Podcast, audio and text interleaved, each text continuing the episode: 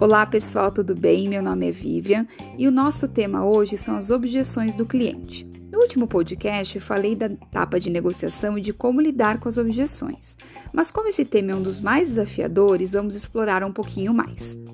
Vender é persuadir, chegar a um objetivo comum em que a solução oferecida fica clara para o comprador. Mas muitos vendedores não sabem muito bem como lidar com as objeções em vendas.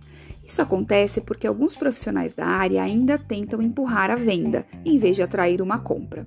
A diferença é muito grande e se baseia em encarar o comprador não como um adversário, um oponente, a quem é preciso vencer na negociação, mas como uma pessoa a quem você quer ajudar a resolver um problema.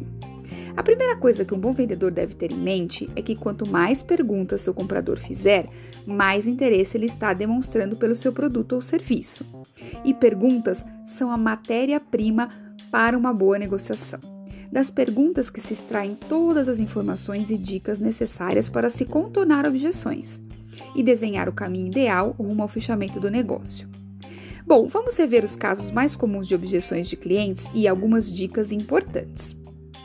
Meu público acha caro o que eu vendo. Ao enfrentar uma objeção por motivos financeiros, o mais importante a fazer é conduzir o cliente a pensar sobre a sua proposta de valor, ou seja, o que sua oferta trará em relação ao dinheiro investido. Demonstre a relação custo-benefício e as vantagens que ele obterá com a compra.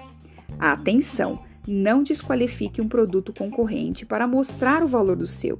Em vez disso, mostre o diferencial oferecido pelo seu próprio produto.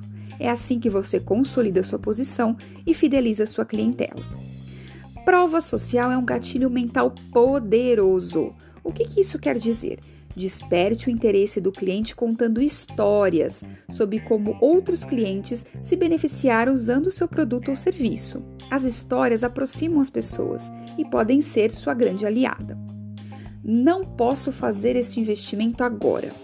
Aponte como o uso do seu produto ou serviço o fará economizar dinheiro a médio e longo prazo. E lembre-se de evidenciar o valor, o benefício sobre o preço. Se mostre sempre atento às necessidades do seu cliente e ofereça informações e recursos que possam ensiná-lo a aproveitar o seu produto da melhor forma possível. Tenha certeza que seu cliente conhece a fundo sua oferta.